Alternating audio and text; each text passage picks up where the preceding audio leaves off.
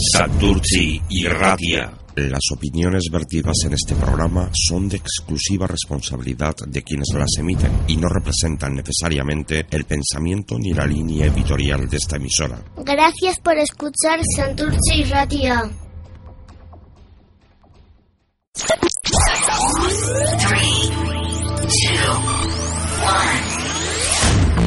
Santurci y Radia.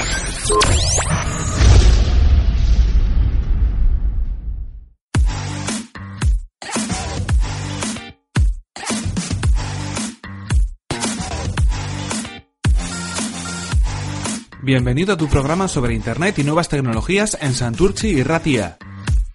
Esto es Aldea Global.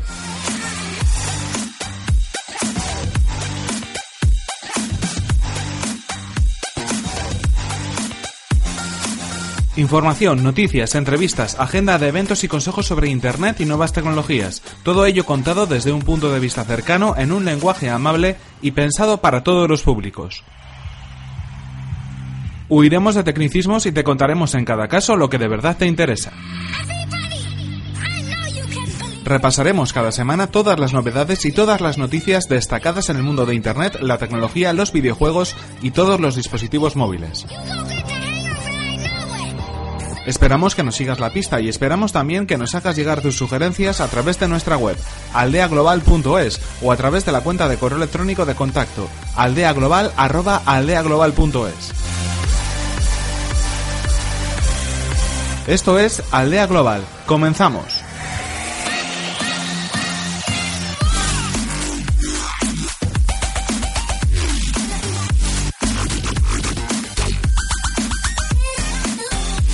Estás escuchando el decimoséptimo programa de Aldea Global, programa donde abordaremos todas las novedades sobre Internet y las nuevas tecnologías.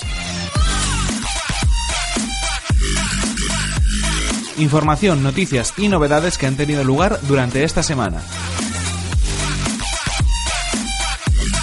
Esto es Aldea Global. Comenzamos.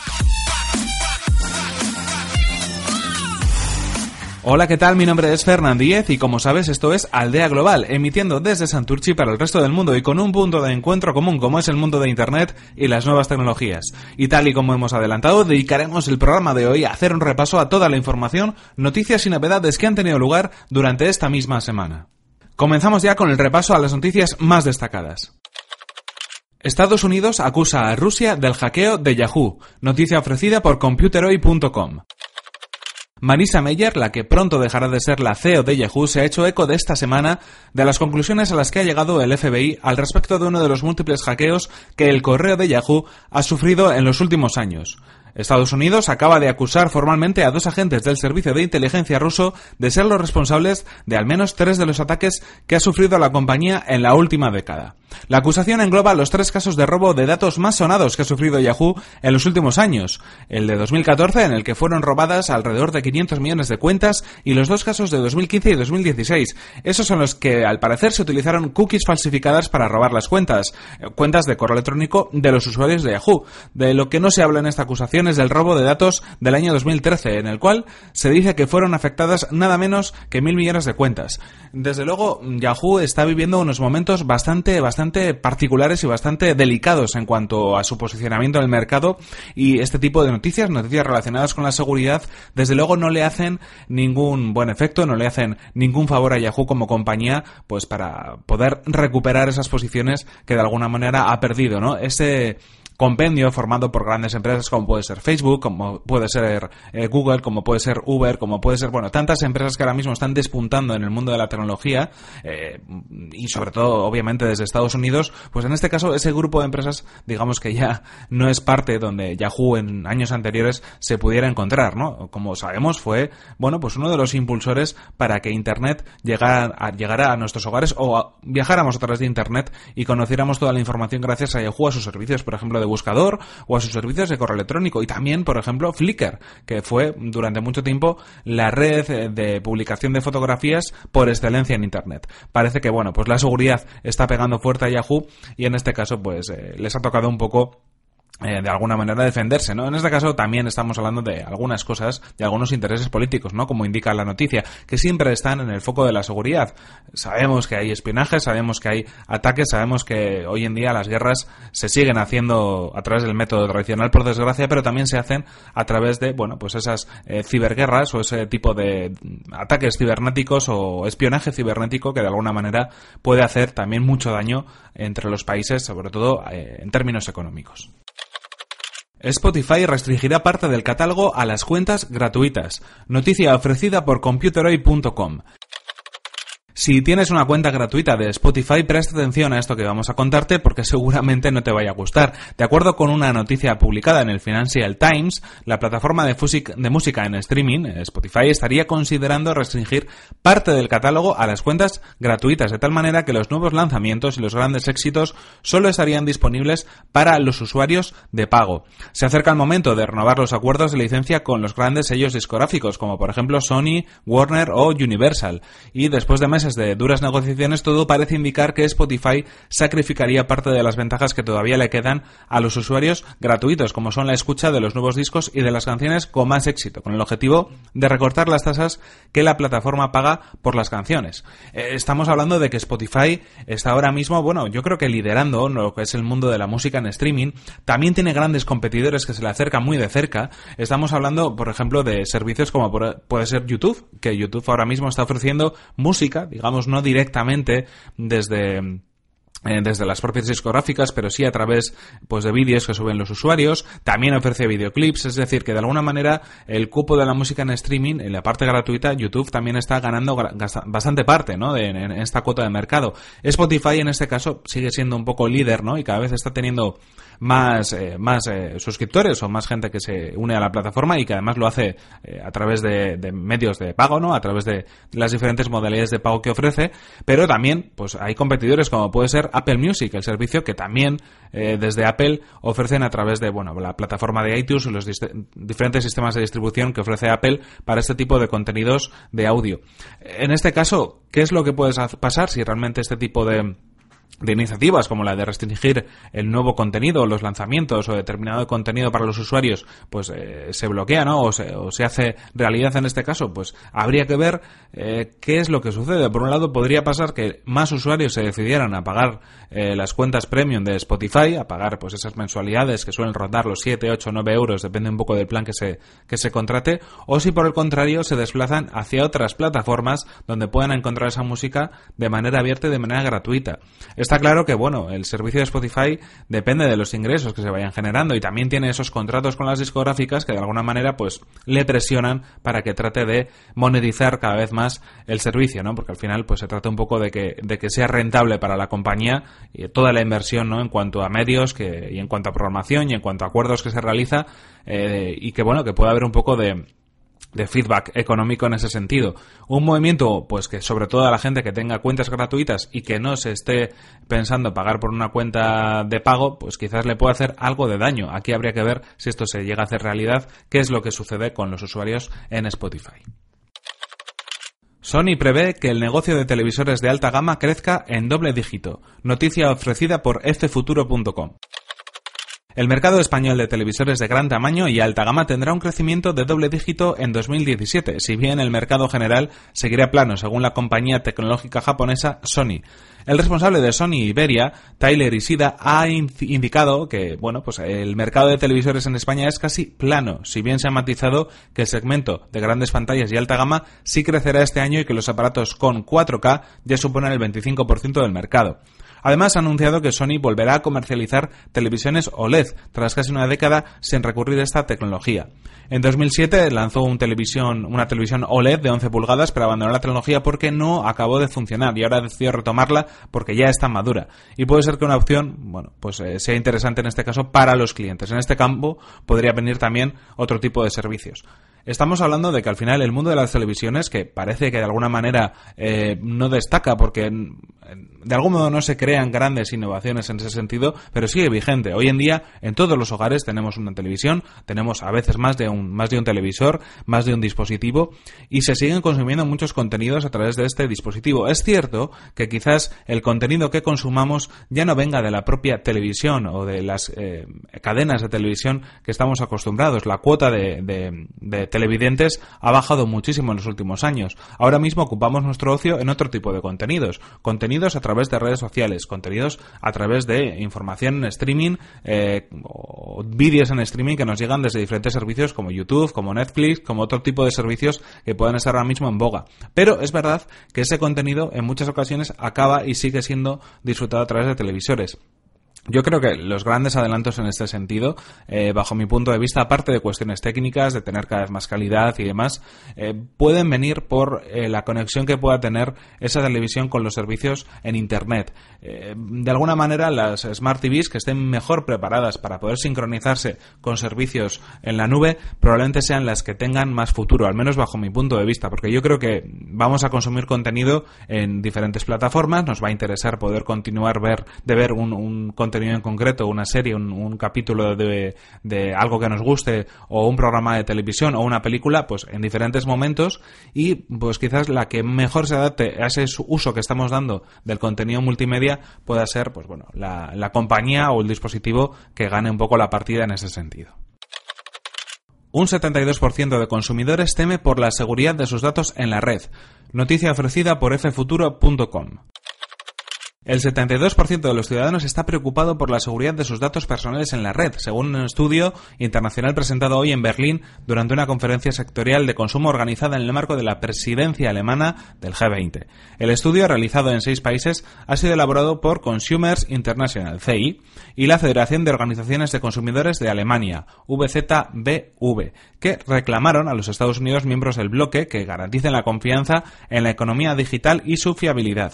A medida que el mundo se vuelca cada vez más en, las redes, los usuarios manifiestan su intranquilidad por la posibilidad de que sus derechos, como la privacidad, sean dejados atrás.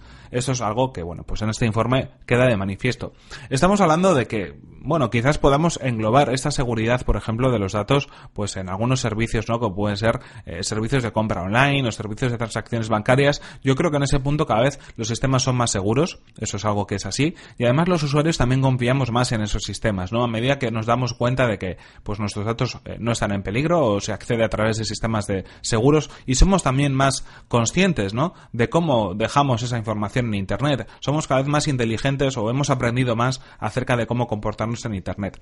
Otra cosa es lo que pase después con algunos datos. Y aquí no hablamos solamente yo creo de consumo, ¿no? Sino que hablamos, o por lo menos esta noticia la podemos englobar en el campo de la seguridad de nuestra privacidad en cualquier caso. Es decir, si yo, por ejemplo, hago una compra de algo en concreto en una tienda online, eh, ¿qué es lo que pasa con esa información? Es decir, las búsquedas que yo he realizado, eh, cómo he comprado, con qué medios he comprado, en qué página, cuánto tiempo he estado en la página, cuáles son los productos que más me gusta. Cada vez estamos viendo de que se utiliza mucho más esa información para podernos lanzar mensajes publicitarios, ¿no? Que capten nuestra atención si es que, por ejemplo, hemos visitado alguna página con antelación, ¿no? Os daréis cuenta de que si os ponéis a buscar cualquier cosa, por ejemplo, zapatos en Internet, al cabo de un tiempo, al cabo de unos minutos o de unas horas, vais a ver cómo os aparecen anuncios de diferentes tiendas de zapatos. Esto al final es, bueno, pues utilizar esa información que vamos dejando en los navegadores y que se va compartiendo a través de Internet para podernos eh, sugerir productos que queramos. Pero, ¿qué sucede si esa información se utiliza de una manera un poco, bueno, pues digamos, no del todo correcta, ¿no? Ahí hay que tener en cuenta, ¿no? de algún modo, pues todos los agentes que intervienen en, nuestra navegación, ¿no? Desde los navegadores web, los sistemas operativos, las proveedoras de conexiones a Internet, los sistemas de almacenamiento de datos. Es decir, hasta cierto punto estamos dispuestos a dejar nuestros datos un poco mm, bajo el uso de terceros si nos garantiza eso una mejor experiencia, yo creo que al final estamos dispuestos a ello, ¿no? Esto es lo que pasa con servicios de Google, donde al final, pues muchos de nuestros datos no de manera personal, sino de manera anónima, es decir, no se nos apunta con el dedo, pero sí se, utilizan esos datos a modo estadístico, pues tenemos, en cambio, servicios muy, muy potentes ¿no? y, muy, y muy interesantes. ¿Hasta qué punto estamos permitiendo o queremos permitir o queremos dejar eh, de permitir esos servicios que a veces son gratuitos para poder disfrutar de, esas, de otras cosas? ¿no? ¿Estamos dispuestos a, ceder, dispuestos a ceder todos nuestros datos bajo cualquier precio o a cualquier precio? Es algo que, bueno, pues se pone de manifiesto en este tipo de, de informes y hay que tener un poco el ojo en este tipo de cosas que están sucediendo. Bienvenidos a la dirección correcta. En Santurchi y Ratia. Para, para. No, no, no estás captando la esencia. No, necesito más fuerza, más vida. Ah, vale, vale, vale. Lo intento otra vez. Va. Tu programa de cine con Saúl Echevarría y Fernando Rodríguez. A ver, ni tanto ni tan calvo, sobreactúas mucho. Mira, vamos a repetir. Joder, a ver, a ver, va. Bienvenido a la dirección. Más intensidad. Bienvenido Siéntelo. a la... Bienvenido a la dirección. No veo matices. Ya, ni bienvenido ya ni leche. Ya el tío pesado No. eres un plasta. ¿Me lo estás diciendo en serio? Totalmente. Olvídate. No te puedes de mí. ir. Me puedo ir si quiero. Pasa de mí. No me lo puedo creer, ¿me vas a dejar colgado? Espera, ¿quién es tú quien me lleva el coche? La dirección correcta. Todos los jueves de 9 a 10. En Santurchi y Ratia. Amazon podría ser la gran amenaza para el empleo en Estados Unidos. Noticia ofrecida por Sataka.com. En Amazon todo parece ser de color de rosa. El gigante del comercio electrónico nos atrapa con una eficiencia y unos precios que hacen muy difícil competir con ella y su transformación de nuestro modelo de consumo ha afectado a nuestras vidas y podría hacerlo aún más en el futuro. Eso tendrá un impacto, un impacto directo también en el mercado laboral. Esto es algo que afirman en Market Watch, donde, según sus estudios, el éxito de Amazon y su creciente automatización podría destruir muchos empleos relacionados con el comercio tradicional en Estados Unidos y también probablemente en el resto del mundo. Amazon crece sin parar, pero claro, ¿a qué precio? Las consecuencias, afirman los responsables de este estudio, serán más graves que las que ha tenido la externalización de puestos de trabajo en China en temas como la fabricación de todo tipo de dispositivos electrónicos. Esta es la eterna duda, ¿no? La eterna pregunta y el eterno problema que, bueno, cuando vemos que algo tecnológicamente avanza tanto que es capaz de reemplazar a determinadas personas, eh, pues nos viene a la mente y nos preguntamos, ¿no? Si un sistema es capaz, por ejemplo, pues de ofrecernos, como puede suceder con el caso de las nuevas innovaciones que hace Amazon, ¿no? Ofrecernos la, la compra a un solo clic y llevárnosla a casa sin que haya en ese proceso, pues ni un, ni alguien que reponga el supermercado, ni alguien que esté en la caja cobrándonos, ni alguien que nos pueda llevar, bueno, ese tipo de cosas, ¿no? Si nos saltamos a todas esas personas en la cadena, está claro que, bueno, pues ahí puede haber puestos de trabajo que de alguna manera estén en peligro, entre comillas. Pero también es verdad que ante este problema que se puede presentar también surge una oportunidad. Está claro que todos los días y en cada uno de nuestros trabajos tenemos que reciclarnos. Si nosotros estamos acostumbrados a hacer un trabajo en concreto y pasa un año, dos años, tres años, cuatro años, diez años y hacemos lo mismo y no hemos aprendido a hacer ninguna otra cosa o a ser más eficientes en nuestro, en nuestro trabajo o a poder eh, hacer cosas diferentes o a mejorar nuestra cadena productiva en cualquier tipo de trabajo, está claro que detrás puede venir otra persona, pero simplemente alguien mucho más joven con una visión diferente de ese mismo puesto de trabajo que pueda ofrecer una alternativa diferente a eso mismo que estamos haciendo. Y aquí podemos referirnos simplemente a procesos mecánicos o a procesos que no tienen nada que ver con la tecnología. Si nosotros estamos viendo que la tecnología puede interferir en nuestra vida laboral, yo creo que obviamente ante eso no podemos frenar, no podemos parar. Sería absurdo que impidiéramos que tecnológicamente fuéramos a más por mantener determinados puestos de empleo, que quizás, pues, en algunas ocasiones pueda ser que no tengan sentido. Todos, a todos nos gusta ir al cajero, electro- al cajero de nuestro banco y sacar el dinero, y en cualquier momento lo hacemos. Y seguramente no pensemos que si eso es posible es porque hay una máquina con una tecnología detrás, que son los cajeros automáticos, donde se dispensa ese dinero a petición con una tarjeta de crédito en este caso. Eso es algo que lo damos por hecho y nos parece correcto. ¿Por qué cuando vemos otro tipo de avances tecnológicos nos ponemos a las, nos echamos las manos a la cabeza y pensamos que puede ser el acabose para determinados empleos. Lo que hay que pensar es que quizás si estamos dentro de ese tipo de mercado, lo que tendríamos que hacer es pensar en reciclarnos. Y no dentro de dos o tres años o cuatro o cinco, cuando de pronto las cosas cambien, sino ahora mismo, ¿no? Es decir, ¿Qué cosas puedo aprender en mi trabajo para poderme hacer imprescindible? ¿En qué cosas puedo mejorar para que mi trabajo pues, pueda ascender, por ejemplo, o tener un puesto de más relevancia? ¿Qué otros trabajos soy capaz de hacer y en qué otros, otros trabajos podría especializarme? Es decir, pueden ser varias cosas, puede ser desde aprender un idioma hasta mm, trabajar eh, mejor o ofrecer algunas soluciones para la empresa en la que estoy trabajando. Puede ser pues aprender determinada tecnología que otros compañeros conocen y yo no, y por eso no puedo hacer determinados trabajos, por ejemplo, ¿no? O aprender algo relacionado con contabilidad, o aprender algo relacionado con tecnología. Da igual, el caso es mejorar nuestros conocimientos. Somos capaces de ello y seguramente tengamos tiempo o algún momento para poder hacerlo, incluso en las propias horas de trabajo en según qué trabajo estemos. Pero lo que no podemos hacer es echarnos las manos a la cabeza y tratar de evitar que la tecnología siga avanzando. Eso es algo que va a seguir avanzando y que además debe ser así. Quizás tengamos que pensar un poco, pues en darle un poco la vuelta al tema y pensar qué es lo que va a pasar dentro de cinco años. Si yo estoy trabajando aquí ahora mismo, dentro de diez años me veo trabajando aquí, porque igual la respuesta es no es que no me vea trabajando, es que no voy a trabajar porque mi puesto de trabajo está abocado al fracaso, ¿no? Por el motivo que sea.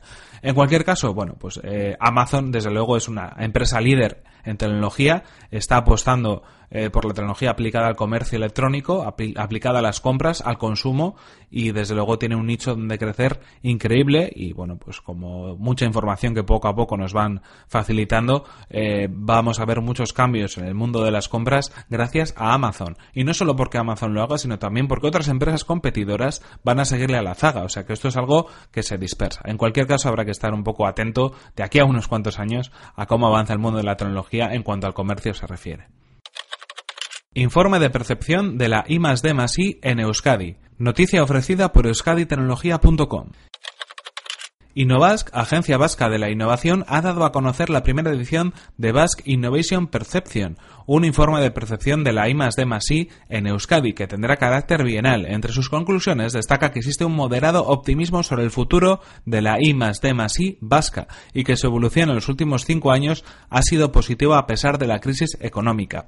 Para la confección de esta primera edición se encuestó a un panel de 308 personas expertas de entidades socias de Innovask y de reconocida experiencia en el ámbito de la I de Masí. Un 57% de estas personas pertenece al colectivo empresarial, un 33% al investigador, un 6% al social y un 5% al institucional. El trabajo de periodicidad bienal se enmarca en la función de evaluación y monitorización del SVCTI, que es el Plan de Ciencia, Tecnología e Innovación de Euskadi 2020, y que es un plan que se encomienda a Innovask. Los puntos fuertes más relevantes para el panel son los referentes al personal investigador de I de Masí y la contribución de la I de Masí a las grandes empresas vascas. Estamos hablando del mundo de la investigación, del desarrollo y de la innovación dentro del ámbito del País Vasco, que es en este caso lo que de alguna manera pues nos puede interesar más. Y en este caso este informe BIP, este informe pues bueno de Innovask, de la Agencia Vasca de Innovación y que viene a ser llamado el Basque Innovation Perception, nos da una muestra de un poco lo que ha sucedido en los últimos años, ¿no? Eh, si estamos un poco metidos en el mundo de la tecnología, en el mundo del emprendizaje y en el mundo de la innovación también en cuanto a innovación tecnológica, estamos dando cuenta de que en el País Vasco sí que se están haciendo cosas muy importantes y muy potentes. Hay que ver realmente, y sería un buen momento, que seguramente en este informe lo podamos comprobar, si esas innovaciones, si esos desarrollos tecnológicos eh, se han quedado como vigentes o, están un poco desinflándose, ¿no? Quizás ese optimismo moderado de alguna manera puede ser pues debido a que por un lado sí que vemos que hay muchas empresas en el sector que están haciendo cosas muy potentes, que se están eh, internacionalizando, es decir, que están pues exportando sus tecnologías a otras empresas, que están creciendo de alguna manera pero también hay muchas que quizás no estén llegando o no estén eh, teniendo el alcance que realmente pues es requerido ¿no? para este tipo de, tecnologías. Eh, por un lado, pues quizás lo que podamos encontrar es que sí que hay avances, sí que hay interés, incluso pues desde el gobierno vasco se hace un poco impulso, ¿no? O se realizan determinados programas de ayuda para que esto sea así, para impulsar un poco la tecnología en el País Vasco y la innovación y el desarrollo, pero quizás pues esos proyectos que estén saliendo, no todos ellos estén teniendo el éxito que realmente eh, fuera interesante. Pero también es verdad que esto puede suceder en cualquiera de los campos y que al final también en otros focos de, de, innovación tecnológica no todos los proyectos salen adelante correctamente, ¿no? No todos los proyectos tienen un éxito mundial o tienen, bueno, un éxito económico terrible, sino que al final, pues lo importante es que haya cosas que se vean y que sean exportables también y que de alguna manera impulsan de nuevo ¿no? esa inversión o esos clientes o esas interacciones desde fuera también hacia el País Vasco, ¿no? para poner un poco en relieve el País Vasco como pues un núcleo donde puede haber un movimiento importante, ¿no? Si alguien pues eh, se acerca a nosotros diga, vale, aquí esto puede ser reconocido por estos trabajos que se están que se están realizando, ¿no? También se habla, bueno, pues en este informe de, de otros temas, ¿no? Relacionados con financiación privada, con, bueno, pues el porcentaje que, que se puede dar en cuanto a financiación pública para pymes que realmente sean innovadoras, ¿no? Se pone un poco de manifiesto todo este tipo de informaciones. Al final, bueno, pues eh, es verdad que se están haciendo cosas, que quizás se podrían hacer más cosas todavía, porque yo creo que el futuro de de cualquier país, de cualquier nación, de cualquier región va a pasar por la tecnología. Yo creo que es algo que, es lo que más visos de futuro tiene, o sea, no merece la pena invertir en otras cosas que al final pueden estar abocadas a fracaso a 10 o 20 años, sino que esto tiene visión de futuro y bueno, que se hagan ese tipo de cosas, este tipo de informes me parece positivo porque así también podemos ver hacia adentro lo que está pasando y sacar conclusiones de ello.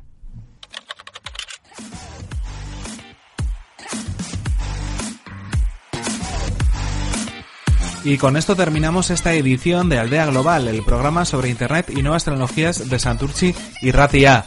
Habréis visto que, bueno, pues estamos constantemente cambiando el formato, cambiando la forma en la cual preparamos el programa. Hay veces que hay entrevistas, hay veces que hay noticias, hay veces que hay reportajes o hay veces que cada una de estas formas de contar las cosas lo hacemos de una manera diferente. Esperamos, bueno, pues en cualquier caso que nos sigas la pista y que nos comentes también lo que te está pareciendo, ¿no? Sugerencias, ideas que nos puedes hacer llegar a través de nuestro sitio web aldeaglobal.es o a través de la cuenta de correo electrónico de contacto aldeaglobal arroba aldeaglobal.es. Ahí podéis enviarnos vuestros correos electrónicos, vuestros mensajes y comentarnos, bueno, pues si os parece bien este formato, si lo queréis hacer de otra manera o que lo hagamos de otra manera, si queréis incluir algún tema en concreto o también, ¿por qué no?, si hay alguna noticia en concreto que hayáis visto y que queréis que comentemos en el, en el programa, pues estamos encantados de recibir toda esa información. Cualquier proyecto, cualquier noticia, cualquier suceso o cualquier tema en concreto sobre el cual queráis hablar. Y también, bueno, pues alguna pregunta o algún una sugerencia será siempre, como decimos, bienvenida. Puedes hacernos llegar las consultas, como decimos, a través de aldeaglobal.aldeaglobal.es. Estaremos encantados de escucharte. Y esto ha sido todo por hoy. Aquí se nos acaba el tiempo y tenemos que terminar. Os esperamos, eso sí, en próximas ediciones. Esto ha sido Aldea Global. Hasta la próxima.